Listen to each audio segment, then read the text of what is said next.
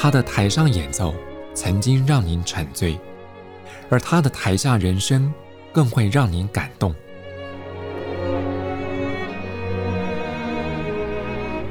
国家交响乐团爱乐实验室 Podcast 名家登场，有生命的音符只为您演出。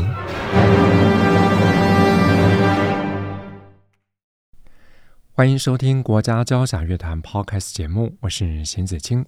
国家交响乐团在二零二三、二零二四年度下半乐季的开场音乐会，将为听众朋友带来一场重量级的演出。不只是单钢的指挥家跟钢琴家，就连曲目也是含金量相当高的经典作品。就是在三月八号即将登场的《琴炫新世界》音乐会。在今天节目当中，我们特别邀访到国内知名的钢琴家陈冠宇老师，来为各位朋友。介绍这场音乐会即将单钢演奏的乌克兰钢琴家霍洛登科。关于老师你好，子清你好，各位听众朋友大家好，我是陈冠宇。我想关于这个钢琴家霍洛登科，其实关于老师跟他有几次的合作机会啊？对，呃，就是我的经纪公司呃，在之前有几次邀请霍洛登科到台湾来表演，嗯、那最近的一次就是去年的四月。请他到台湾有两场的独奏会，他今年已经三十七岁了哈。那他是在二零一三年，呃，距离现在十一年前，其实时间过得很快。他得到那个大家最瞩目知道他的这个一个国际钢琴大赛，叫做范克莱本国际钢琴大赛，呃。得到这个钢琴大赛的每一位第一名，其实他的这个人生的演奏事业会非常的顺遂。嗯，当然，我这个是前提，他之后要继续经营。如果没有继续经营的话，你即便现在得了国际钢琴大赛的第一名，可能那一段时间大家会知道你。可是之后，你如果没有好好的继续。努力的经营的话，我想也很快的会被大家淡忘。好，那就是他二零一三年得到这个呃范克莱本的国际钢琴大赛，基本上美国是每五年。在那个 Texas，就是德州的这个 Fort Worth 这个地方有呃范克莱本的钢琴大赛。那那一年的举办，我有查了一下资料，是五月二十四号到六月九号，他们有很多轮、很多回合。那全世界的好的钢琴家都一起来比。那最后当然他们要两弹两首的那个。呃，钢琴协奏曲，那最后他呃就得了第一名，那当然大家就知道他，对，嗯，是。不过除了范克莱本之外，其实他在这个日本的仙台，还有这个欧洲的舒伯特钢琴比赛当中，也曾经得到金牌大奖哈。对他，大家都知道他得了这个三冠王嘛，就刚才子清讲的这个，像一开始的呃，我查了也是资料哈，仙台是二零一零年在日本哈，那二零一一年是这个德国的 Super 呃 Super 国际钢琴大赛。嗯那二零一三年就是这个范克莱本，其实他在之前在二零零四年还有得到一个呃国际钢琴大赛，是 Maria Callas 的 International Piano Competition，对，所以他其实有四冠王，还蛮厉害的，对对对。其实我跟他接触了这几次哈，他很低调，他是一个非常我觉得跟现在的钢琴家不太一样的哈，就个性很，因为他是乌克兰人嘛哈，他也。没有像现在很多的呃国际钢琴大呃就是这些音乐家，他们想要急于表现自己，反正他就是很自己做自己的风格，那也很低调，也不太讲自己以前的事情，对，所以我觉得这个呃个性就是反映出在他的这个呃钢琴演奏的这个风格里面，这样子，嗯，哎，这样的人格特征对他的钢琴演奏风格会有什么影响？OK。因为我们都知道，现在的钢琴家当然几个重要的所谓的特色，就是他第一个要很会摇，嗯、因为他大家都弹琴很投入。我不能说摇啦，就是他演奏的时候的，譬如说 facial expression，就是你的脸部的表情。因为有时候呃，演奏钢琴或是一些乐器，你会。有音乐的感觉，那就会表现在你的脸部哈。那我想现在很多大家就是哦，有时候弹弹的非常的刻骨铭心，然后脸部就非常的刻骨铭心这样子哈。这个我想大家都可以感受得到。那这是现在一个啊，比如说年轻的钢琴家的演奏的一个嗯呃，基本上大家的一个特色。不过他当然也有脸部表情，可是他算是我刚才说很低调，他的音乐都完全反映在他的演奏的里面。那其实呃。也不会，你说他炫技，他技巧非常非常好，可是他又不会用很大的那种，就是手势或是一些肢体语言来表现出他的炫技，他的技巧很好，所以他基本上就是完全在他的低调的一个表现手法去表现他的音乐的内涵，因为他。有呃，目前是他的第二任妻子。那他在人生当中也有一些呃比较不为人知的一些家庭的一些呃辛苦的地方哈。那我想这些也是会时不时的在他演奏时候是透露出来。不过这些所有的他人生当中发生的事情，都成为他现在演奏的一些养分。我觉得真的是很难能可贵，因为怎么说？人生，你说一个钢琴家、一个音乐家、一个演奏家，他很顺遂是好吗？也不见得。他可能要得呃经历过人生非常呃可能不为人知的一些很辛苦的一面，他才会化为更大的力量，然后对他的演奏、对他的对音乐的这种体认跟诠释。我想音乐就是一个音乐家的不同面向的。的的呈现嘛，他可能有悲欢离合，有喜怒哀乐哀乐等等这些这么多的情绪在里面。那你一个音乐家，一个演奏者，你要怎么样把音乐这原来的作曲家的原汁原味怎么样呈现出来？你当然有这些人生的体验是最好，你才能去把音乐家想要呃表现出来的东西把它演绎出来。所以我觉得瓦定有这么。高的功力，因为他演奏出来，其实他演奏之后，大家都会觉得说他完全被他的音乐的内涵去感动。那我想，他这些过往真的是成为他现在演奏的一个非常嗯丰富的养分，这样子。嗯嗯嗯嗯。所以简单的讲，他算得上是比较内敛的，他是算内敛的，对对，因为。我们现在因为现在网络也这么发达，像我每天也都是需要去做很多的功课，那看那个 YouTube 嘛哈，那你会看现大家现在很多的钢琴家，因为当然每个现在你第一首要要务，你技巧一定要好，你技巧不好就完全可能就没有办法成为非常棒的钢琴家，因为你技巧好，你才能去游刃有余的去表现出这个。尤其我们今天要谈李斯特哈，那那个音乐里面的那个技巧是这么的困难，那你一定要技巧是不能有任何的问题。那所以很多的音乐家他们现在要呃算是登上国际舞台，第一个他一定要挑战，可能在十几岁，就是十十八十九岁，early third 哎 twenty 这个二十出头岁的时候，一定要把这些很。厉害的钢琴的作品，把它演奏出来。那因为很难弹嘛，所以他有时候那个音乐里面有表达很多的呃内涵，所以那个钢琴家他们一定会使尽全力去把他们想要呈现的东西让大家看到。当然，呃，你的技巧、你的脸部表情一定是首要嘛。那所以我觉得这个是现在很多的呃钢琴家的他们要表现的。最容易，我觉得也是最最容易让大家可以看得到的这样子。哎，刚刚冠宇老师提到这个 Liszt，一般我们对 Liszt 的传统印象就是它的技巧真的非常艰难，而且演奏的时候是要双手高高抬起，重重放下。不以您过去的演奏经验跟您的专业角度来看，您怎么看待李斯特还有他的作品呢？好，呃，其实我喜欢的作曲家里面，李斯特也是其中之一。我最喜欢就是贝多芬。李斯特，还有这个呃，肖邦，还有拉赫玛尼诺夫。好，那我们说的这个会原创的钢琴，呃，就是作曲家，就是李斯特跟拉赫玛尼诺夫，他们又有原创又有改编曲，哈，这两个不同的呃世代的作曲家。那李斯特其实。大家都说他是钢琴之王嘛，他钢琴的作品也这么难弹。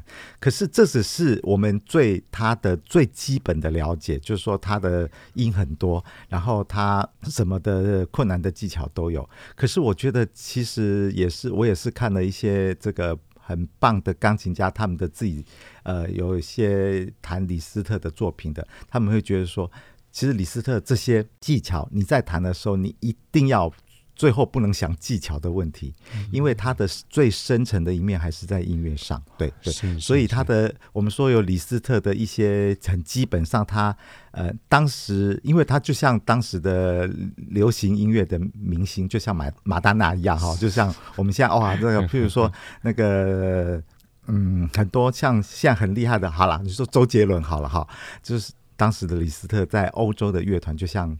流行明星一样，那大家真的是女生会为他丢鲜花啦，丢很多的那些纸 呃那个丝巾等等的之类哈，所以呃，我想李斯特的这个男的。钢琴的作品的这技巧是不在话下，可是音乐还是最后大家要去呈现的一个最高的一个境界，这样子。嗯嗯，所以简单说，就是技巧只是表面，重要还是它音符背后的内涵。的内涵是的，是的。嗯嗯嗯。因为这次后乐那个要跟国家交响乐团合作这个第二号钢琴协奏曲啊，这个李斯特这段作品，不过从这个结构来看，好像跟一般我们认识传统三乐章的。钢琴协奏曲好像很不一样啊。对，好，那李斯特，我们所谓知道他的钢琴协奏曲，其实当然就是 piano and orchestra 的，在这个所谓的呃 standard 的曲目里面的钢琴协奏曲是有两首，一号跟二号。嗯、那当然这是 Holodenko 要去演奏是，是呃第二号，但是李斯特还是有其他是钢琴跟 orchestra，但是是。嗯，比较小规模的，但李斯特的钢琴协奏就不会很长，不会像贝多芬可能一首都要三十分钟以上，或是肖邦的，或是我们熟知的 Rachmaninoff 或是 Prokofiev，或是舒曼、Grieg 这些的 standard repertoire 里面，每一首几乎都是要三十分钟以上。那李斯特的第一号跟第二号，第一号比较短一点，第二号长一点，那他们都是在在二十出头分。那包括它还有一些 piano 跟 orchestra 的这些所谓的钢琴协奏曲的这些曲目里面，呃，可能有的更短一点，那也的有的就是二十出头分，它比较没有三十分钟以上的这这样子很大规模的，而且分乐章分得很清楚的啊。那这次的第二号钢琴协奏曲跟第一号一样，第一号里面也基本上分成四部分。那第二号有人分成四部分，有人分成六部分。那我们就想，不管我们说那个什么影印机啊，或是传真机有 five in one 或是 four in one 的，嗯、那它的第二号钢琴协奏曲也基本上一样，就是 four in one 或是 six in one 的这样子。那它就是把不同的部分、不同的呃一个速度的一个呃。就是 difference，把它整个整合在一起。那当然，每一个部分它中间就是不会停很久。基本上有的地方是阿塔卡，有的地方就是把它呃顺下去。所以基本上它就是一个单一乐章，那里面分成不同的部分。其实这样子的一些呃写作手法，像 Prokofiev 的的第一号钢琴协奏曲里面就是这样，它就是也是差不多四个部分。那就是我想。每个作曲家他们要呈现出来，他不见得要用乐章来去做划分，因为有时候他觉得他的。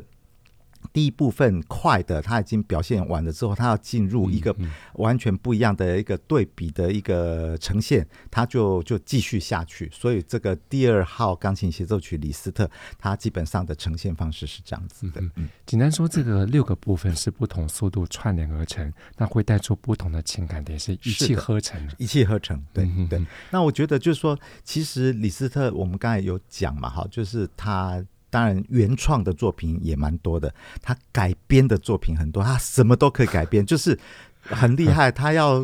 呃，因为这是我也是看了一些传记哈，就是说在当时在欧洲，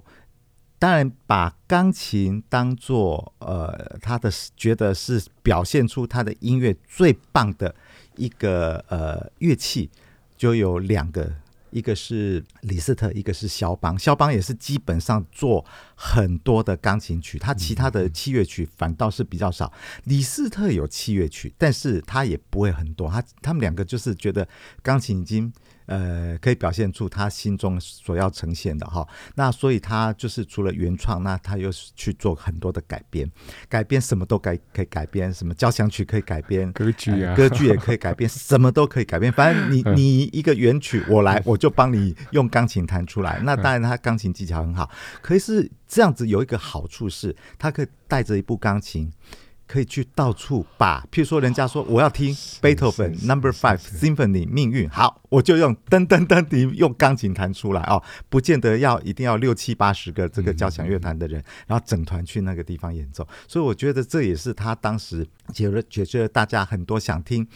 很多交响曲或是歌剧一些不同的曲目的，但是他就自己演奏出来。对，嗯、那因为当时听交响曲也是一个非常贵族化的一个一个休闲生活，或是当时大家参与艺文的一个活动方式。那这么多的乐团的人去演奏。干脆李斯特一个人就可以搞定这样子，对 对。哎，刚刚冠宇老师提到一个很有名的例子，就是音乐史上第一个把贝多芬九大交响曲改编成钢琴独奏的，就是李斯特。对对。所以不论他的改编或是他自己的创作里面，嗯、是不是试图想让一台钢琴呈现一个像交响乐团这么饱满的支度跟音响？是的。那我们大家都知道，现在的所谓的 Modern Piano Forte 哈，就是呃这个。现代钢琴有八十八件，那当然也有的做到九十几件哈。可是当时在欧洲的时候，其实件数没有那么多。你现在看到很多李斯特的作品，它有时候低音，它到某个地方它就变成单音了。其实，在现在钢琴还可以继续八度弹下去，可是当时是因为件数的关系，没有那么的多件。好，即便没有那么多件，还是我们说它的整个高中低。的全部的音域是可以反映出非常丰富的音响跟制度嘛，好，所以就是说，呃，当时李斯特他就是希望能够用这个这么呃丰富的音响去把他心中要呈现出的所谓的他的作曲的 symphonic 就是交响化，去把它呈现出来。那这交响化包括从李斯特，包括。当时呃之后的 Rachmaninov，他们的在写作的手法，包括当时有一些不同的作曲家，他们都是试图，也是当时的音乐的一个基本上的一个趋势。他们的写作手法就是要把它交响化，所以李斯特当然就是把它真的把它落实，非常的彻底的交响化的一个作曲家这样。嗯嗯嗯。诶，我们聊了这么多李斯特，也许有些这个资深的爱乐朋友或是音响发烧友，在过去这一百年来唱片录音史上听到有一些钢琴家，他们的名字几乎就跟李斯特的作品之间画上等号，像来自巴西的乔治·波列特，或者是来自匈牙利在法国定居的这个乔治·塞夫拉德。等等，所以像以前我们提到有些钢琴大师，在资深乐迷脑海里浮现的这些知名演奏家，几乎就有一些特定专精的作品，像鲁宾斯坦就是我们刚刚提到的肖邦，还有像是的 Gillies，我们想到就是贝多芬。所以相较之下，像现代的钢琴家，尤其是一些新生代的演奏者，似乎是要十八般武艺，样样精通哈。没错。呃，刚才跟子清有聊了一下哈，就是我觉得现在的呃年轻的钢琴家，我觉得就是当然每一个人他在成为要达到那个 level，技巧一定要好，是因为你技巧好，你才能游刃有余，把不同的音乐家、不同的作曲家他们的呃风格，然后很。厉害的把它展现出来哈，所以现在你刚才说这个十八般武艺样样精通，没错。像我们最近看到那个，就是最近的这一次的 Van Cliburn 的那位 Yun Yunchan Lim 哈，你看这么年轻，然后他技巧这么好，你再去回推现在呃。有名的这些国际钢琴大赛的第一名的得主，他们可能都是二十出头岁，嗯嗯、然后他们的技巧也都是非常好。那我也曾经呃问过我们之前的呃，就是经纪公司请来的这些国际钢琴家，譬如说我们大家都知道那个巴拉基耶夫的那个伊斯拉美哈，那个伊斯拉美东方风幻想曲、嗯、这首钢琴独奏曲很难弹。我问过他们。练这首曲子什么时候？他们说十二岁的时候。对，我想说，哎，对，十二岁。所以你看，他在可能十八岁之前，他要把他的就是这些钢琴作品很难的，一定要都会弹了。因为你要有很棒的技巧，你之后你才能站在这个国际第一线的舞台。之后，当然可能十年之后你。就有自己的选择性，你要去弹不同的呃 style 的作品。好，那像呃现在钢琴大赛很多的人在最后一关可能都是弹 Rachmaninoff 第三号拉三的钢琴协奏曲，或是谱三、谱二等等。我也问了这些钢琴家，他们说，对，他们都是十几岁的时候练，然后去比赛的时候，他们可能在舞台上已经是表演过很多次了。所以十八般武艺样样精通，这是 must，你一定要有的技能。嗯嗯嗯嗯、那当然，我觉得这个只是第一步啦。那你第二步，当然你的音乐性要好，因为最后大家，呃，能够挤到每可能每一个国际钢琴大赛，或是你要得达到这个嗯同样的 level，一个技巧之后，你大家还是要听到你对音乐的处理。我觉得这个音乐内涵还是我们最后要听到的。那个技巧只是你一定要，可是。你之后要撇开你的那些技巧，你还是要去呈现你能够怎么样去感动大家的音乐的风格，你怎么样去诠释？那包括我们说钢琴演奏家，你的演出、你的弹法、你的 articulation、你的所有的那些呃不同的音色的控制，那才是最后大家能够是不是把你当做是顶尖的呃钢琴家的。非常重要的关键，这样子，嗯，等于说从这个青少年时期开始，这个杰出的演奏技巧，它就是一个打底的功夫。是的，所以经过时间长期淬炼之后，这个对音乐内涵的这个了解，或是深度广度，是需要经过时间慢慢消化。没错，而且我觉得像很多的不同的领域的演奏家，我觉得从小呃把这个技巧养成非常非常重要，越小越好。因为其实像你说那个像法国哈，他们巴黎。国立高等音乐院，他们要选的学生基本上可能十六岁以前，你十六岁以后可能就都太老了，年纪都太大，所以就是越小的时候，那由一个很棒的老师把他慢慢的就是把他训练出来，总比你可能到十八岁进入大学，然后再让老师去修，我觉得那有一点为时已晚，所以越小去把这个很棒的钢琴的演奏技巧，包括你的。也，我们说 manner 钢琴的一些嗜好跟一些习惯，健康的习惯，而且是正确的。习惯很重要，这样子。嗯，我想听到冠宇老师这样解释，朋友们应该可以了解到，为什么有些舞蹈家或是体育选手，嗯、他们都是要从在少年时代就要做好打底功夫。对，越小把他这个整个基础把它 train 好很重要。嗯，是是是，嗯。不过这次又回到霍洛赞克跟国家交响乐团演出这个李斯特第二号钢琴协奏曲，以冠宇老师的角度来看。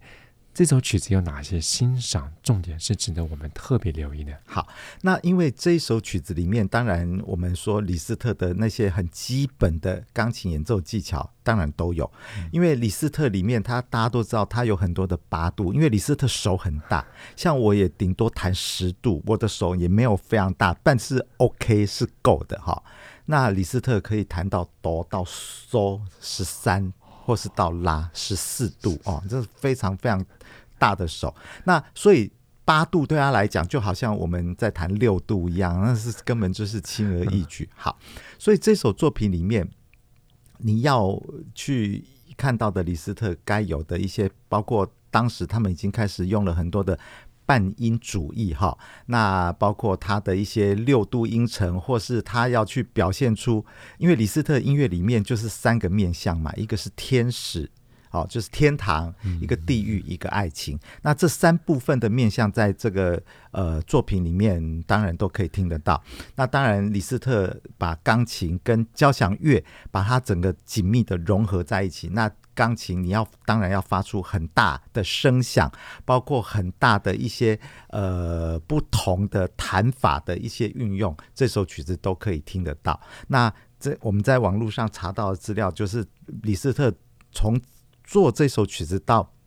他中间有经过修改，到最后出版这个作品也是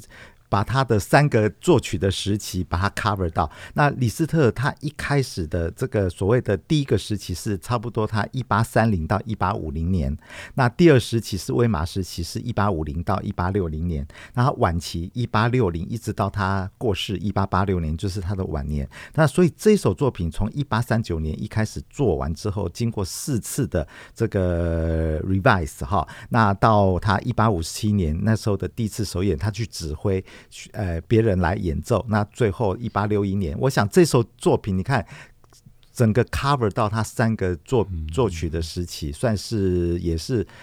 算成熟了哈。那我觉得这首作品在李斯特的这个呈现出来，他可能跟。我们听到以前那些像贝多芬比较呃传统的，像第一乐章什么要快板，第二乐章要慢板乐章，第三乐章要快板乐章是不一样的。他因为李斯特已经开始有很多的所谓的交响诗的那种呈现，他可能有一些呃主题的啊、比，如说这个。Motive 是表现出什么样的个性，或是什么的人物，在他的这个第二号钢琴协奏曲里面，他已经很完整去表现出来，非常的有点幻想风的感觉。对，所以我觉得其实这一首跟他的第一号，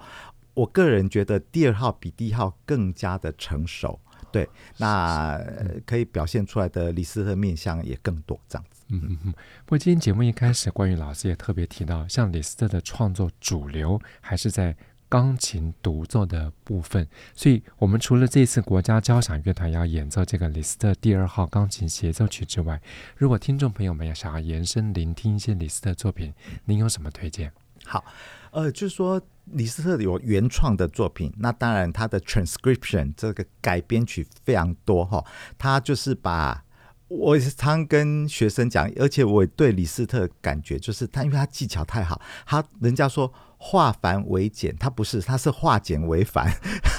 一个很简单的旋律，或是一个很好听的一个动机，他可以都把它用他的鬼斧神工的巧手去把它呃。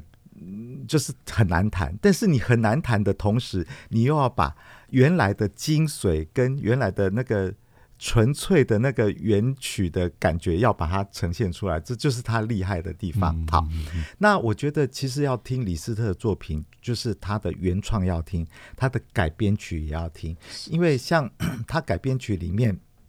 他就是用呃，譬如说。呃，歌剧里面可能，或是说，呃，我们听到有些舒伯特的艺术歌曲，他也把它改编出来。好，那像我就是我自己很喜欢李斯特的作品，所以他基本上我不敢说我弹了很多，但是他该弹的，呃，都基本上我会在。我记得是二十五岁之前都有练过哈，那包括他的呃巡礼之年，因为我觉得李斯特他也厉害的地方，就是他用他的钢琴曲去写了很多当时的人事物或是风景等等之类哈。那他用他的这个不同的这个演呈现的手法，可以表现出很多的不同的意象。好，那这我想就是李斯特的作品。有，当然有的，有的人还是觉得他的作品还是属于比较呃，在炫技的嗯成分居多。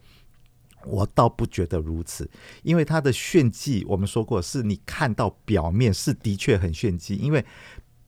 你拿一个贝多芬的谱跟拿一个李斯特的谱，把它摊摊在这个桌面上，你就会发觉李斯特的音符非常非常的多，这因为他真的是。化简为繁，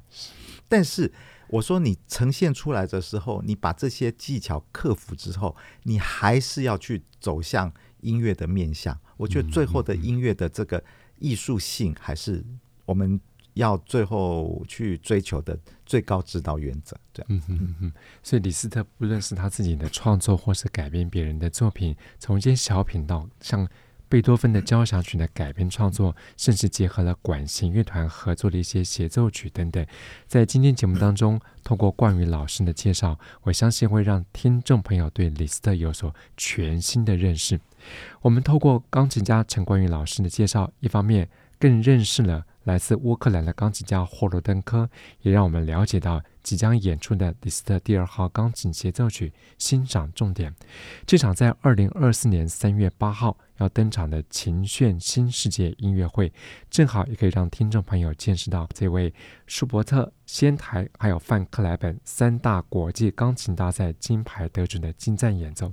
除此之外，在下半场还包括有德弗扎克脍炙人口的新世界交响曲。相关的演出资讯，您可以上国家交响乐团官方网站来查询。我们再次谢谢关宇老师，谢谢子清，谢谢大家。我是邢子清，谢谢朋友们的分享，我们下次节目再见。国家交响乐团不只给您好看，更要您好听。